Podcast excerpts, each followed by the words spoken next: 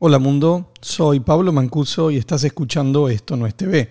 En el episodio de hoy, tres temas calientes de la semana y como invitado de lujo se nos une Yair Martínez, CEO de Cinema Dinamita. Vamos.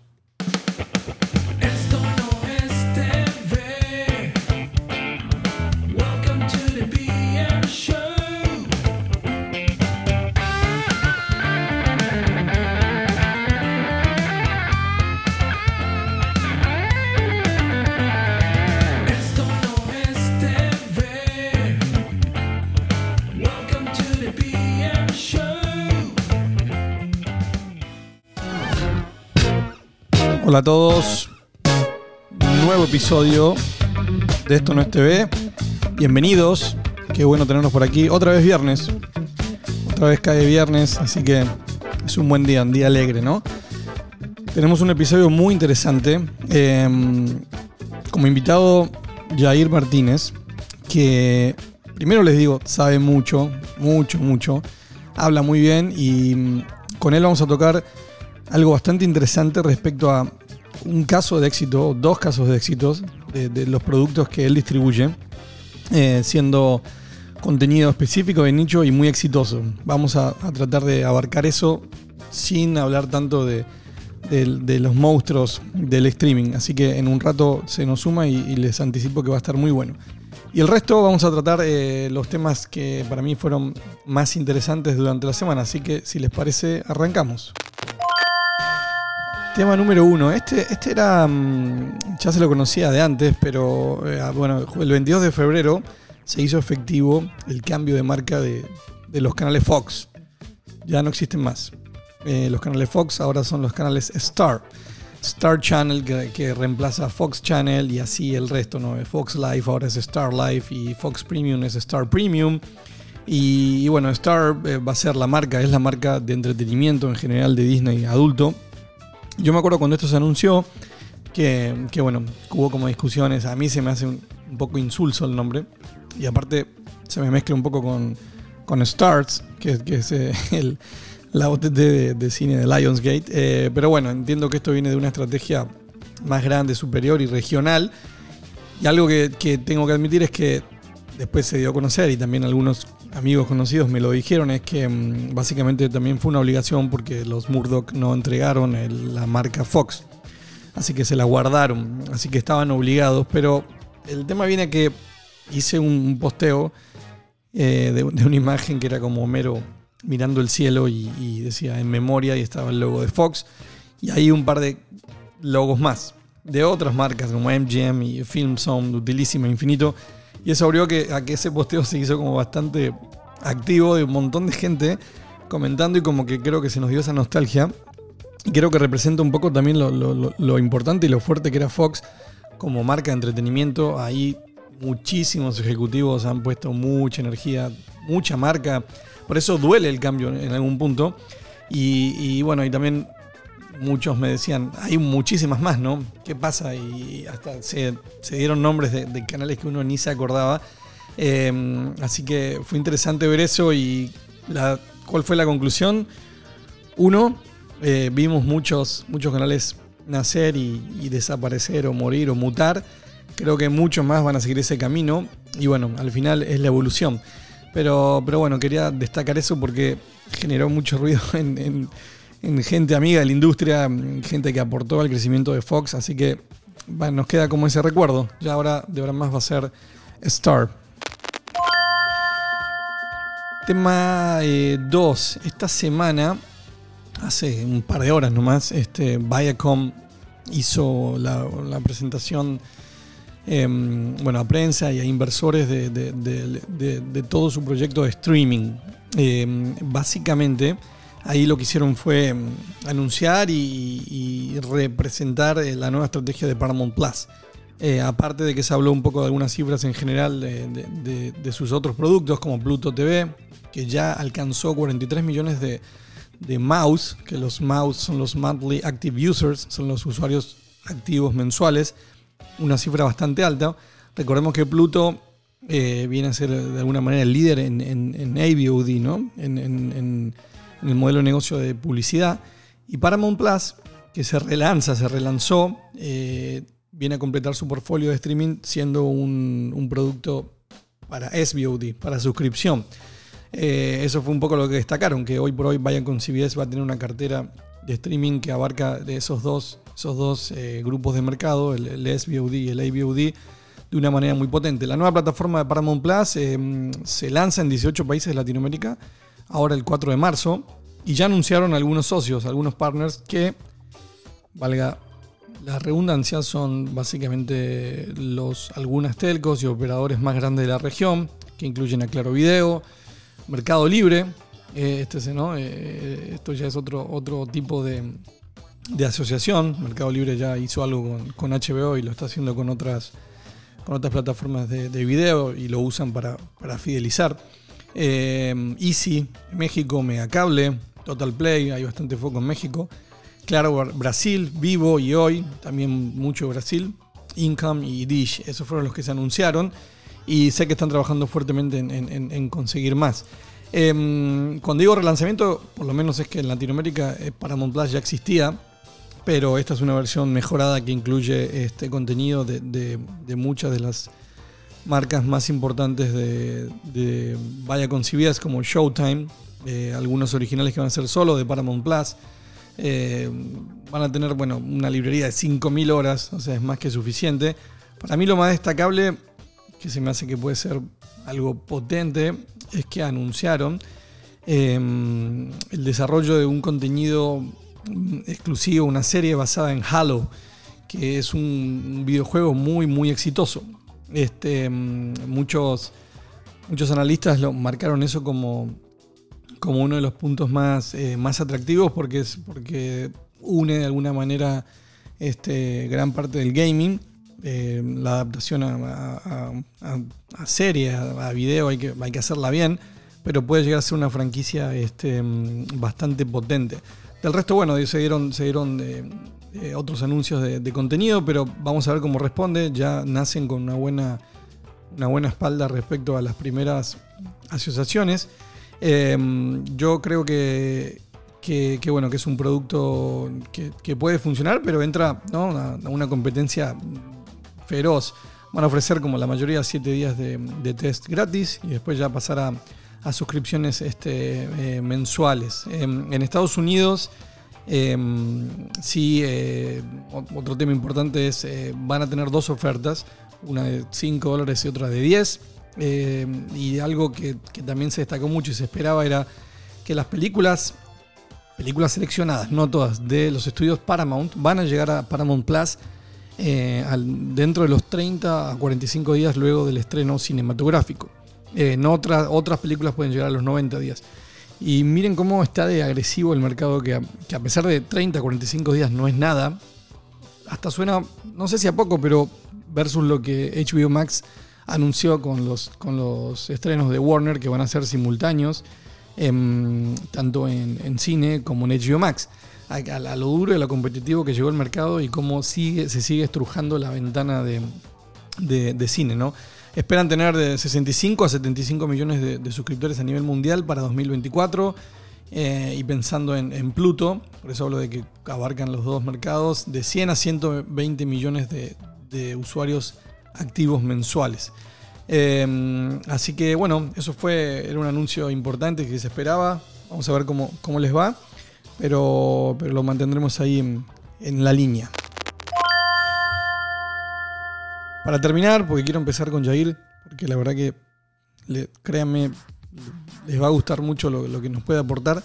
Eh, otro tema que, que se anunció muy reciente es que mm, este, ATT decide o decidió, eh, decidió eh, hacer DirecTV una, una compañía este, totalmente separada de, de ellos, una compañía independiente.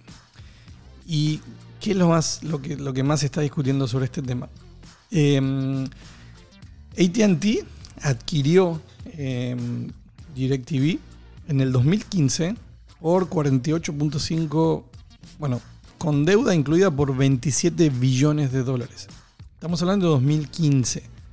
2015 eh, yo creo que ya había indicios respecto a a que el mercado satelital y en especial en Estados Unidos estaba empezando a tener un, bueno, ya llegar a su límite de crecimiento o hasta algún decrecimiento.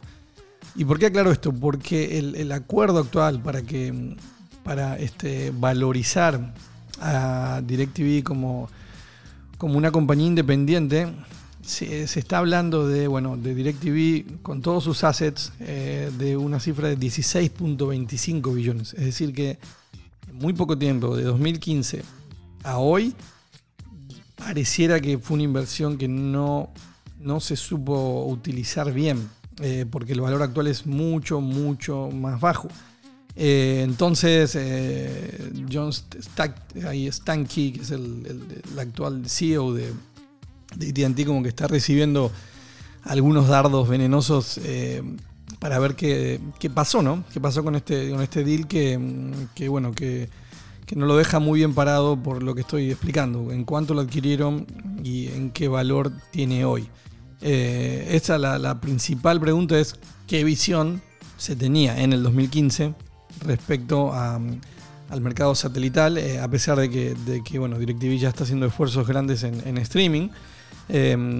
Ha- han tenido diversos productos, en especial en Estados Unidos, eh, y no siempre fue muy claro cómo, cómo acceder a ellos. Este, han hecho esfuerzos de como, como con skinny bundles que hasta la fecha no han logrado ser muy exitosos. Así que bueno, esa es la, no- esa es la noticia, eh, cómo se devaluó eh, DirecTV. El momento del invitado. Y hoy la verdad que estoy súper contento de poder presentar aquí con ustedes a Yair Martínez, CEO de Cinema Dinamita y de Picardía Nacional. Yair, ¿estás por ahí? Por aquí estoy, mi querido Pablo, gustoso de saludarte y siempre muy agradecido. ¿Cómo estás? Muchas gracias. Muchas gracias por tu tiempo. Este, como lo dije bueno, al- principio, estoy feliz de, de que te sumes, porque la verdad que creo que, que traes con tus productos algo que queríamos como plantear este, dentro de lo que hablamos la mayoría de los episodios que tiene que ver con, con la guerra del streaming.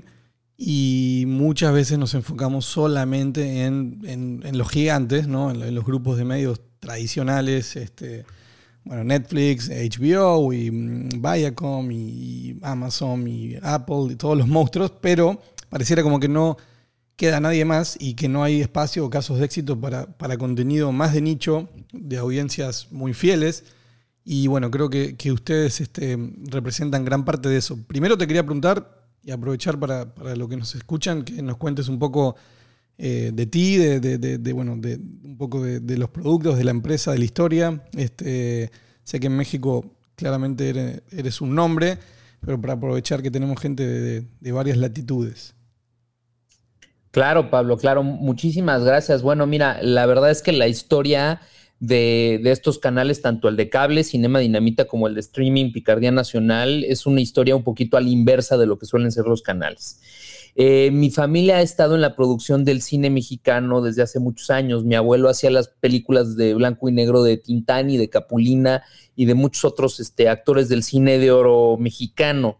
Posteriormente, mi papá y mi abuelo ya conjuntamente en sociedad con un astro del entretenimiento que es Alejandro Soberón, este, el CEO de Grupo CIE, de OCESA y de la Fórmula 1 aquí en México, el promotor de Luis Miguel, este, una persona muy importante en el espectáculo, se dedicaron a hacer películas más bien de corte popular durante la época de los 80s y de los 90s con muchísimo, muchísimo, muchísimo éxito. Las películas iban a las salas de cine antigüitas, que eran la verdad muy baratas, que estaban dirigidas a un segmento, te diría yo, CD, y la verdad es que eh, vendían millones y millones y millones de boletos. Había las salas y había la audiencia, y entonces, pues también había el producto, ¿no? Mismas películas se exportaban a Centro y Sudamérica y también a los Estados Unidos. En algunos países iban a los cines también y en otras iban directo a la televisión y posteriormente al video.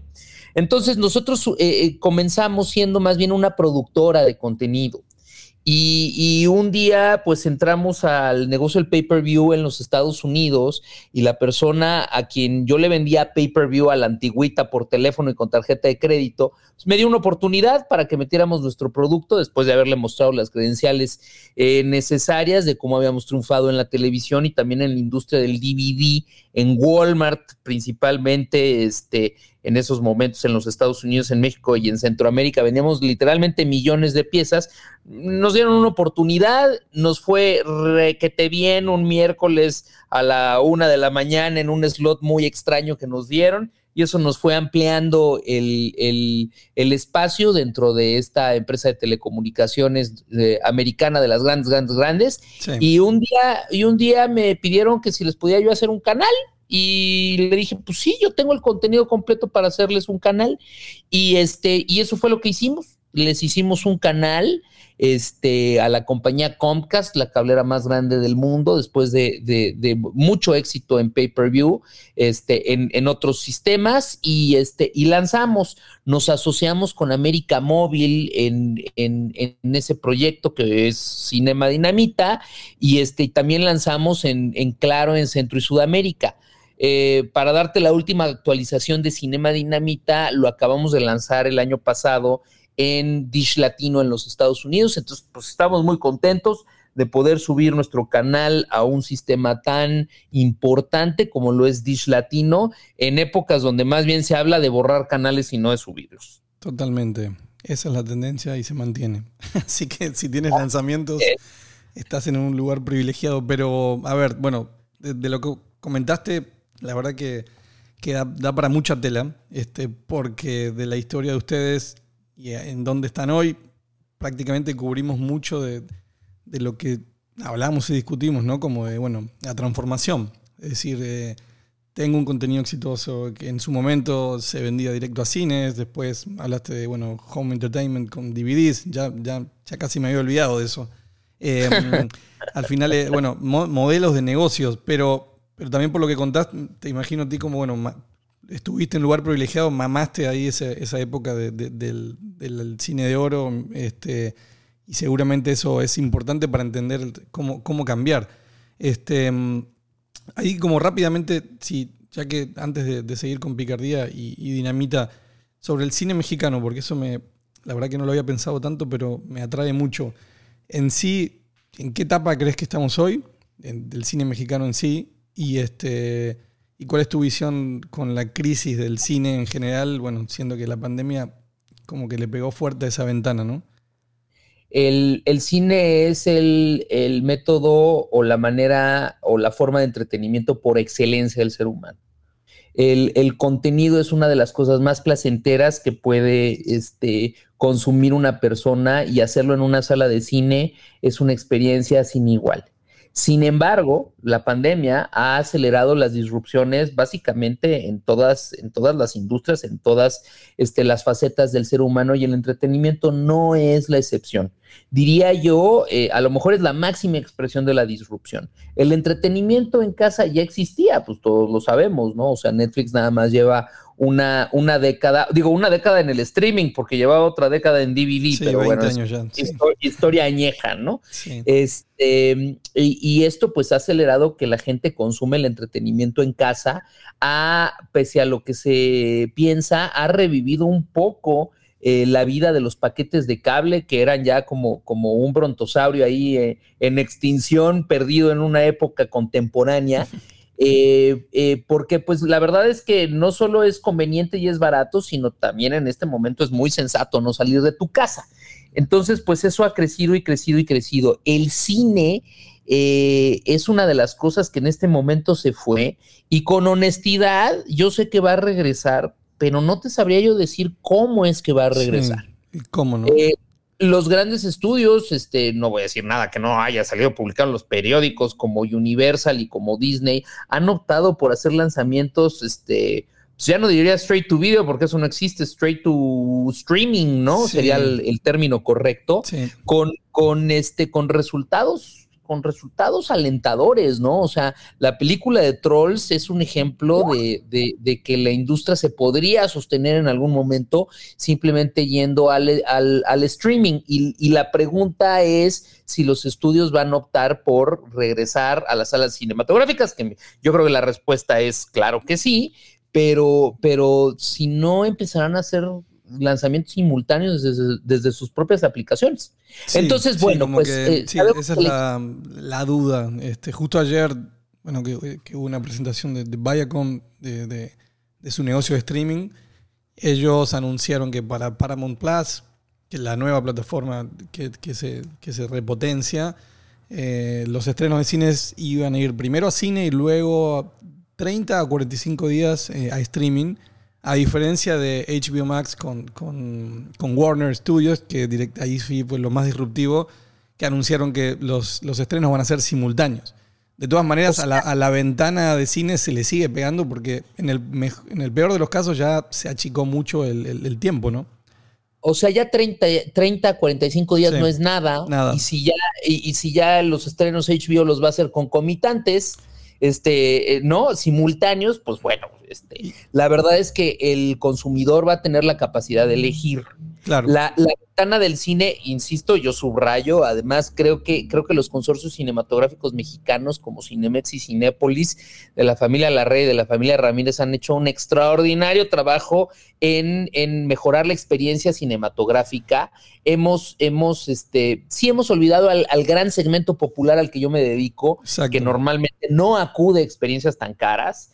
Este, y, a lo mejor no siempre conecta con el contenido que pasa en esas salas, ¿no? O sea, eh, tanto de cine norteamericano eh, como de cine mexicano, porque el cine mexicano que si llega a esas salas, pues es un cine más pretencioso, es un cine de aliento, y a mí eso me parece muy bien. Simplemente digo que hay un segmento muy grande al que atendemos nosotros, Picardía y, y Cinema Dinamita, Sí. que está un poco desatendido en las salas cinematográficas, ¿no? Eso- de eso te Eh, iba a- a- también a, preguntar. Este, y mismo tenía una pregunta ahí como que tenía que ver con. Bueno, siempre en cine igual tenemos a los puristas, ¿no? Eh, que hablan de calidad y, y después otros que lo enfocan más al entretenimiento, lo que dijiste al principio. Al final el, cine es la, manera esencial de, de- entretención, ¿no? De una familia, de una persona. Eh, pero, y quizás esto está relacionado también con lo que atienden ustedes. ¿Tú igual crees que este tema, esta disrupción no va a cambiar desde la forma de producción, este, de, bueno, de las grandes, las grandes producciones de Hollywood? Por darte un ejemplo, no sé, em, Wonder Woman, que fue uno de los primeros grandes estrenos que se hizo directo a, a streaming, un poco por obligación. Eh, tuvo buenos resultados, pero eso no implica que, por ejemplo, a Gal Gadot, la actriz primaria, ya se le había negociado un cachet de arriba de no sé cuántos millones de dólares. Entonces esta nueva ventana va a generar igual que, que haya que adaptar todo el modelo desde la producción para mejorar costos. Ya las super mega producciones quizás no van a tener ese, ese mercado y ese espacio. Y ahí es donde lo quiero unir un poco con lo que hacen ustedes, porque sé que son muy eficientes, ¿no? Para el segmento que atienden y producen muchísimo. Claro, claro. Mira, yo te diría, yo te diría que estos experimentos, como el que acabas de mencionar de Wonder Woman o Trolls o, o- o algunos más que nos- se nos pueden venir a la cabeza, son eso, experimentos en este momento. Son, yo te diría, eh, aventuras de nicho.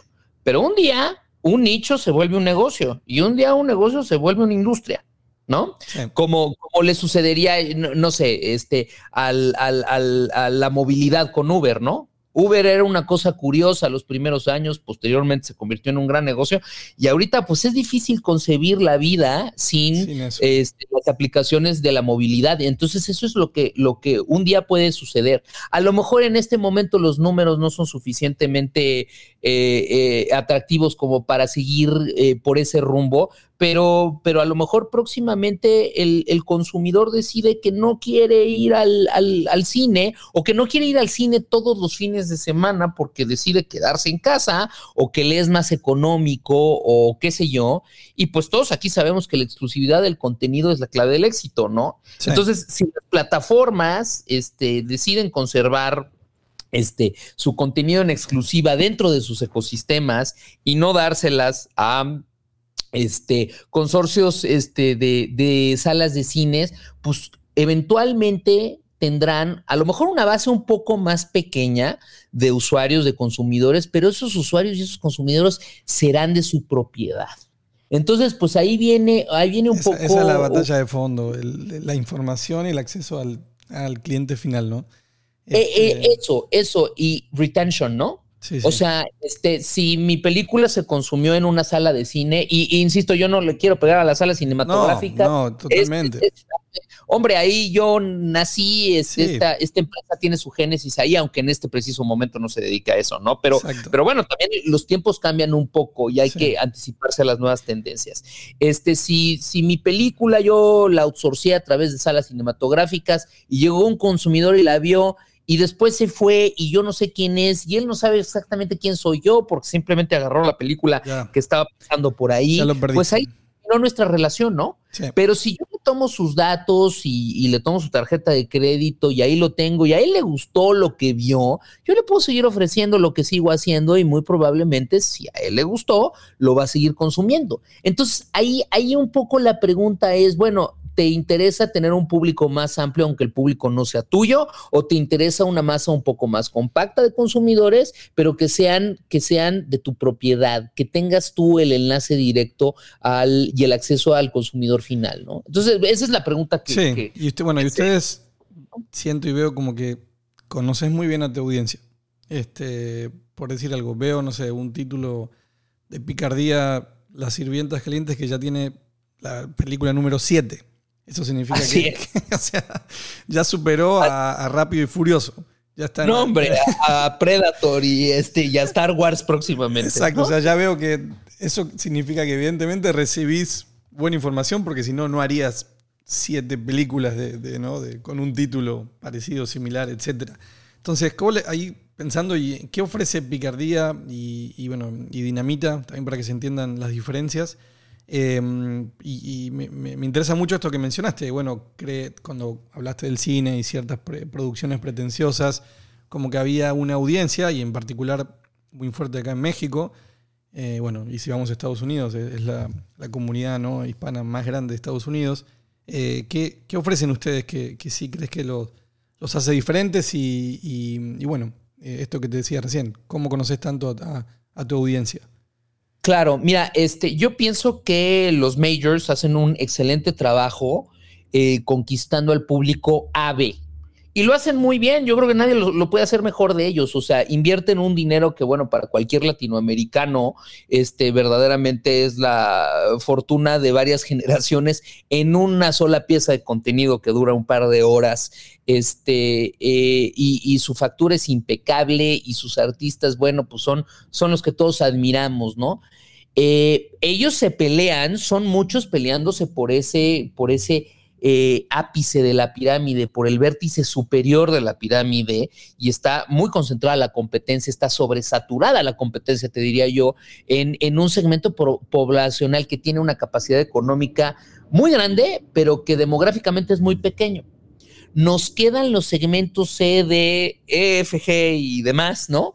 Que están, que están por debajo de estos dos segmentos este, eh, superiores, un poco desatendidos que son sectores con un purchasing power mucho más bajo, pero este, que demográficamente pues en el 80% de la población, ¿no?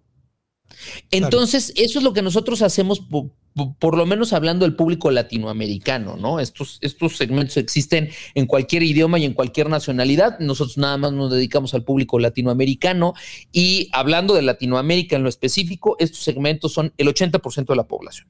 Entonces, este, sí hay ciertos contenidos que aspiran a poder llegar a ellos, pero no, no, no creo que conecten con eh, la eficacia con la que conectamos nosotros. O sea, es, es, es, es gente trabajadora eh, de clase media y media baja que, que, no norma, que no siempre conecta con los valores hollywoodenses. Entonces nosotros diseñamos un producto que va eh, completamente dirigido a este target y creo que lo hacemos muy bien. Por eso, como tú bien dices, vamos en la séptima secuela de algunos de nuestros grandes éxitos. Sí. Que cuando los colocas en un OTT al lado de los grandes, grandes blockbusters hollywoodenses, te sorprenderías de saber que por lo menos en número de hits, que por lo menos en número de streams, a veces somos hasta más exitosos. Por, por- porque es un tema, es un tema de volumen, es, Es, un lo que tema acabas de decir, exacto. ¿dónde, qué- qué es un tema de población, ¿no? Entonces, este, lo, lo mismo le pasa a Netflix y estas, y estas este, empresas a las que yo admiro muchísimo, este, que yo personalmente consumo sus contenidos, pero creo que a veces cuando, cuando ellos eh, eh, están queriendo llegar a otro segmento poblacional, no lo logran con la eficacia con la que lo no, logramos. no se siente muy orgánico. Está un poco forzado, ¿no? eh, Muy forzado porque los valores no son los mismos. Sí. Entonces, bueno, pues es un tema de, de conocer tu industria, ¿no? ¿A qué te dedicas? ¿Al vino o a la cerveza? ¿No? O sea, Sí. yo creo que todos sabemos este, que, que el- que los vinos son los que cotizan claro, claro. la- Lo que pasa es que en- cuando, cuando- en miles de trillones de dólares las Sí. cosechas más especiales, pero pues la cerveza sencillamente es más popular, ¿no? O sea, no es, no es ni tan pretenciosa y, el, y su público tampoco es tan demandante y hay gente que atiende ese segmento que los vitinivicultores pues han diría yo, de alguna manera despreciado, porque pues ellos se dedican a vender caro y lo hacen muy bien, ¿no? exacto. Nosotros nos dedicamos a vender barato y creo que también lo hacemos muy bien. Es como de, la verdad que es como algo de manual, ¿no? De, de- de- de- de- de entender un negocio, entender a, bueno, a, a quién, a, quién, a, quién le querés dirigir tu producto, qué características tiene. Lo que pasa es que cuando lo llevamos a- al mundo audiovisual y al contenido, para empezar, todos somos expertos de contenido, ¿no? Todos tenemos nuestra propia apreciación Todos. de algo. A mí Todos. esta es mi palabra. Siempre lo digo porque yo también trabajo de esto y, y es difícil a veces, este, aún con, con datos duros, hablar de contenido porque, bueno, al, al dueño del board, la verdad que le encanta, no sé, contenido de, de- de motocross. Y eso no significa que sea el más popular del mundo, pero para él es el mejor. Entonces, este, con el contenido es complejo. Pero sí creo que hay, bueno, estaba viendo, por ejemplo, para, para que entiendan un poco, sí, también las diferencias, eh, un, un plan anual de picardía en 460 pesos mexicanos. Así es. Eh, Así es, así es que, que quizás este, Son las, 23, las 23, plataformas- 23 dólares por un año de servicio. Entonces ahí también para marcar eso, ¿no? Esa diferencia. No, es una diferencia muy grande, porque a lo mejor 23 dólares, pues es lo que te cobra un par de, en, en un par de meses, Mm, una plataforma sí. de las grandes, grandes, grandes, ¿no? O sea, Sí. que te dan un contenido pues súper premium, ¿no? Sí. Nosotros, nosotros, nuestras producciones son, eh, con toda claridad, son más modestas, pero el público conecta muy bien con ellas y por eso, y por eso tenemos ese nivel de éxito. Parte de nuestra gracia también es el precio, porque, una vez más, el segmento poblacional al que vamos es un segmento muy Sí, sensible. sí, no, me- este dato te digo, lo, lo- lo estaba viendo ahora. Me sorprendí Ajá. porque digo, wow, la verdad que, que, que sí, es a, a- al- a la oferta del mercado y bueno, de OTTs o de este tipo de productos es mucho más baja. Pero insisto, Es- hay que pensar en esto que decís vos. Bueno, tu audiencia hay que ver qué capacidad económica tiene, ¿no? Esto lo pueden pagar y, y bueno, tienen un año de entretenimiento. Y lo que llamamos el willingness to pay, ¿no? O sea, este, a lo mejor, a lo mejor el cierto segmento sí tiene dinero para pagar un poco más, pero a lo mejor no lo haría, ¿no? No, claro, claro. sea, es bueno, eh, es el otro, se habla de la, la fatiga, la suscripción y, y este willingness. ¿Cuánto van a estar dispuestos, mismo gente, perfil de poder adquisitivo alto, cuánto van a poder pagar y, y probablemente no entran todas. Este, no, no va a entrar. Tú le dabas al clavo, es elegir tu lugar en el mercado, ¿no? Ujú. Nuestro lugar en el mercado es el segmento popular. Nosotros no aspiramos a ser nominados a un Oscar, creo que nunca va a pasar. A nosotros nuestras películas nos parecen las mejores del mundo, pero bueno, ese es un tema completo y totalmente subjetivo. Exacto. Este, y nosotros decidimos estar en ese segmento y decidimos también poner un precio asequible a la población que nos ve. Y yo creo que ah, eh, eh, eso ha redundado en, en- en un éxito absoluto, rotundo. sí, sí, sí. Eh, y me, digo, me- y por eso me, me- me encanta que, que des tu, y tan claramente este, tu punto de vista y alguno de los ejes de, de ese éxito. Y un poco para, a ver, para cerrar, porque la verdad que, que- que está muy bueno. ¿Qué, qué recomendarías tú a alguien que tenga algún contenido de nicho valioso? ¿Qué, qué- ¿Cuál sería la clave del éxito, por decirlo resumidamente, para lograr distribución de, de una OTT o de un producto de nicho este, hoy, en el contexto de- del mercado? Yo? A, a toda la gente que tenga contenido de nicho que se acerque a un distribuidor que entienda y vea el potencial de su contenido. Esto, como tú lo decías, todo el mundo es experto en contenido, lo decía yo también, es un tema muy subjetivo. Este, no todo el mundo aprecia el contenido ni ve el potencial de la misma manera y lo que, y lo que necesita un, un productor joven o no tan joven que tiene un contenido es conseguirse un distribuidor que aprecie su contenido, que vea el potencial en su contenido, porque si lo único que van a hacer con tu película es meterlo en, en la plataforma ahí, en el desván, en el ático, en el sótano, en el tu océano. El- tu película nunca va a obtener la atracción que tú estás esperando porque simplemente no tiene la exposición, ¿no? Claro. Entonces tú necesitas encontrar un partner que crea en tu contenido y pues después le- le- diría yo que uno como creador de contenido pues tiene también la necesidad de encontrar un modelo económico que sea sustentable. ¿De qué te sirve que tú puedas poner ya encontraste a tu partner adecuado, ya puso tu contenido en primera plana, ya sabes que le fue bien porque mucha gente te felicitó y mucha gente vio tu contenido, pues ahora hablemos del, del modelo económico, ¿no? Existen muchos modelos económicos en las plataformas de streaming y, y no todos, no todos necesariamente favorecen al productor. Entonces el productor se tiene que fijar y, y tiene que encontrar la manera de recuperar por lo menos su dinero, así digo, por lo menos, ¿no? Su dinero para poder hacer la segunda parte y un día llegar a las siete secuelas de las sirvientas o de, o de cualquier otro contenido exitoso, ¿no? No, eh, eh, eh, está, está sobresimplificado en esta conversación porque Sí, estoy a ver, muy complicado, ¿no? esto, esto Pero da, esto da para, y tú sabes mucho del tema y lo explicas muy bien, así que da para, para muchos episodios. Yo creo que va- tú vas a ser el, primer se- invitado recurrente. eh, Para, Bueno, dentro no, bueno, pues eh, eh, para mí un privilegio y un honor estar contigo, ¿eh? De verdad. Este, cu- cuenta, cuenta conmigo, yo me divierto mucho platicando con alguien que además está tan enterado y sabe, y sabe de esto, incluso más que los creadores de contenido que los propios distribuidores que eres tú. Leemos, leemos mucho, nada más. Alguien, hay, hay otro, hay otro que lo escribe. Hoy por hoy es, ese es el trabajo, en, en buscar la información. Pero nada, Yair, quería agradecerte otra vez. La verdad que, insisto, da para, da para mucho más y fuiste clarísimo. Y bueno, vamos a, a compartir este, este caso éxito para dejar ahí la esperanza de que hay espacio para, para negocio, para fuera de los monstruos, de los grandes. Yo, yo creo que sí, yo creo que el- el- el- la nueva, la nueva mm, eh, oportunidad viene justamente en los nichos.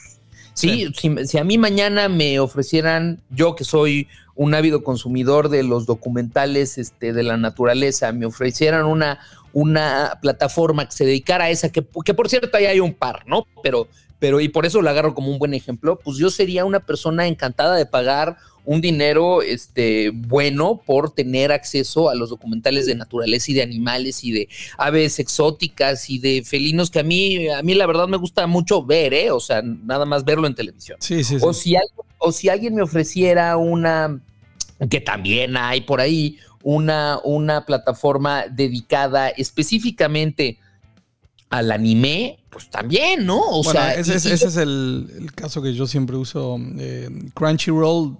Crunchyroll, que- ¿no? Sí, se, se- se dedica al anime y tiene 4 millones de suscriptores. Pero para, para su nicho debe ser de las más rentables que, plataformas que hay. Por encima de. Y, y- y bueno, y con, y con clientes muy felices, ¿no? Y eso un día se vuelve mainstream, como, como el rap era, era una cosa este, sectaria en algún momento y un día conquistó el mundo. Y lo mismo va para el reggaetón y lo mismo va para muchas otras cosas, muchas otras tendencias que empezaron como un movimiento este, eh, modesto, mo- modesto en cuanto a su alcance, ¿no? Y, y un día explotaron, ¿no? Entonces yo, yo, yo pienso que eso, que eso pasa con, con- con los nichos. Los nichos a veces son nichos y a veces este, explotan y se vuelven industrias completas. Sí. El cine mexicano, por antonomasia, ha sido una industria completa, pero ese es este, eh, objeto de un capítulo diferente. La verdad es que yo siento que, salvo honrosas excepciones, porque claro que las hay, ha perdido un poco su brújula. Y, y- y- y- y mira que el, que, el, que el cine está hoy en día muy bien producido y muy Sí, sí. bien Este, facturado y todo, pero ha perdido, desde mi punto de vista, la esencia de lo popular, ¿no? Sí. salvo sus honrosas excepciones, como lo subrayo. Sí, sí, sí, coincido y bueno, hagamos una de- solo de- de- del cine mexicano, porque ahí, ahí tengo que, que aprender re- realmente. Y a ir de vuelta, te agradezco mucho, ya no, no te robamos más tiempo, este, mm, espero nos podamos ver pronto y gracias, gracias por estar. Abrazo fuerte, Pablo. Te saludo con todo cariño. Un abrazote, bye bye. Saludos. Bueno, eso fue Yair Martínez, qué bueno que estuvo, la verdad que muy claro y dejó data muy, muy interesante de, de un caso de éxito, de, de, bueno, de un nicho, de, de- de- de cómo potenciar ese nicho y, y nos dio varios insights interesantes, de- en particular de picardía y de cinema dinamita. Eso fue todo por hoy, espero que lo hayan disfrutado, nos vemos, nos oímos eh, en una semana. Bye.